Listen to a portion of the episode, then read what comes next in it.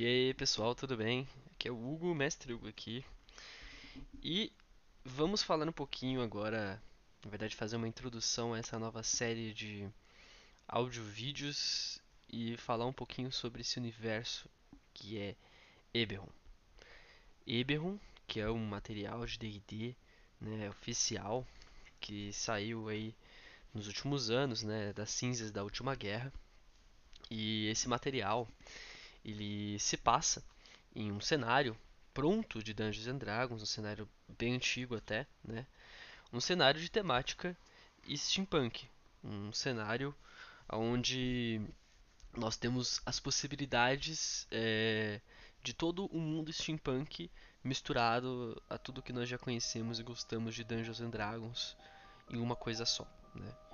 E eu vou separar, claro, é, esses vídeo áudios por vários capítulos para vocês estarem conhecendo um pouco de Eberron, é, sem precisar ter que ficar lendo todo o livro de Eberron e vendo todas as menores partes da lore de Eberron de uma maneira sintética e rápida para que vocês aprendam também, né? E para isso, é claro, eu vou dividir esses vídeo áudios em vários capítulos, né? E começando, claro, o primeiro capítulo pela introdução desse universo, que é Eberron, né? E um universo único de D&D, por misturar características únicas, né? Mas, é, como o livro já fala, existem sete coisas que a gente precisa saber sobre Eberron antes de começar a falar sobre ela de fato, né? Primeiro, que Eberron é um mundo, um cenário que acabou de passar por uma guerra extremamente violenta onde a magia alterou boa parte dessa guerra, né? É uma guerra que acabou ou pelo menos cessou por um tempo, né? Foi uma última guerra que fez todo o continente de Corver, onde vive a maior parte dos grandes reinos do mundo de Eberron, em se mergulhar nesta guerra.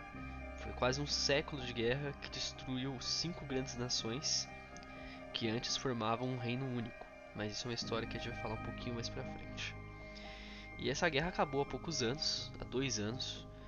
Houve um tratado chamado Tratado de Castrono, e esse tratado ele estabeleceu 12 nações no fim da guerra, que era um grande império, se dividiu em 12 grandes nações, que agora cada uma delas tem que se reerguer da guerra e age de maneira independente. Mas ainda assim, mesmo com o fim da guerra, ainda existem conflitos, sofrimentos e coisas que não acabaram. São pontos que ainda faltam dar nó. E isso deixa aquele sentimento de guerra fria no mundo de Corver. Segunda coisa que a gente precisa saber sobre Eberron é que existe casas, dinastias Draco assinaladas. Bom, com dinastias a gente está falando de grandes famílias, de barões, de comércios e indústrias do continente de Corver. E mais ainda desse continente. A influência deles é tão poderosa que durante a última guerra eles ficaram até mesmo neutros. Para a gente entender isso, eu quero que vocês imaginem que essas pessoas, dessas casas, dessas dinastias, elas é, são como grandes empresas em Corver. Essas pessoas têm habilidades únicas e graças à guerra eles ficaram ainda mais poderosos. Esses dracosinais, como eles chamam, os poderes que eles nascem, são marcas, marcas que que dão a eles poderes especiais e únicos. O quarto ponto que a gente deve saber sobre Eberron é que, apesar de Eberron se concentrar grande parte dessa história em Corver, não é o único continente que existe.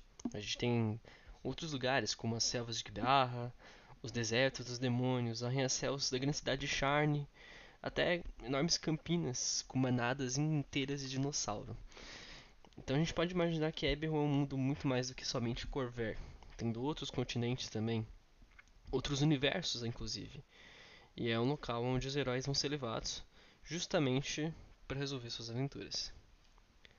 Quinto ponto é que a gente deve entender que Tecnologia e magia em Eberron são coisas bem parecidas. Na verdade, elas são quase interligadas.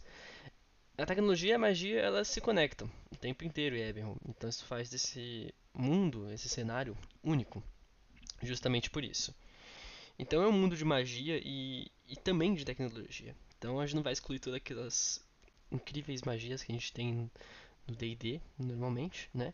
Mas vamos na verdade adicionar mais coisas com mais feitiços, com tecnologia sendo vista em várias áreas de Eberron, desde o transporte, a comunicação. É como se a gente pegasse toda a magia que já existe na Idade Média e transformássemos isso em algo mais capitalista, onde a magia então ela é uma fonte de renda para boa parte do, dos clãs, dos reinos e até das casas de Dracosinais. A outra boa notícia é que além das magias, né, o quinto ponto, a sexto ponto na verdade, além das magias, novas que a gente recebe, né? A gente tem novas raças. São quatro raças novas que tem no continente de Eberron que não existem no mundo de Eberron que não existem, né, nos outros mundos. Os Visinfantes, os Kalashter, os Morferas e os temíveis forjados bélicos, né? Os Visinfantes, eles são criaturas que têm poder de transformar é, transformações menores, parecido com duplices, né? Então eles podem é, mudar a sua forma, a forma como eles são. Os Kalashtas são entidades extraplanares e eles são hospedeiros é, deste mundo, né, de certa forma, e têm habilidades telepáticas. Os Morferas são uma mistura de humanos e pessoas que tinham licantropia, uma união que dá a eles habilidades animais, animalescas, limitadas e até instintos. E os Forjados Bélicos são uma raça de constructos criadas durante a última guerra, que está tentando aí, depois de uma guerra que acabou, achando seu lugar no mundo, já que eles eram feitos para a guerra, para, para serem armas biológicas. E por fim, mas não menos importante, a gente deve lembrar que o sistema de Eberron que a gente está usando vai usar todos os livros é, que normalmente já tem no D&D, né, os de regra do jogador, do mestre, dos monstros, mas o livro, né, de Eberron mesmo em si, né, o, livro publicado das cinzas da última guerra, né? Então ele é uma adição, ele transforma o seu universo de Dungeons and Dragons em algo novo e espero que vocês gostem do que nós estamos a trazer para cá. Daqui para frente vamos ter vários capítulos, né, referentes a várias áreas. O próximo capítulo, que já vai vir logo em seguida a este, vai ser sobre a história de Eberron, como o mundo foi criado, o que veio antes das grandes guerras, o que é Eberron, como surgiu, né? E nós veremos aqui, apenas aqui, na Forja do Artífice.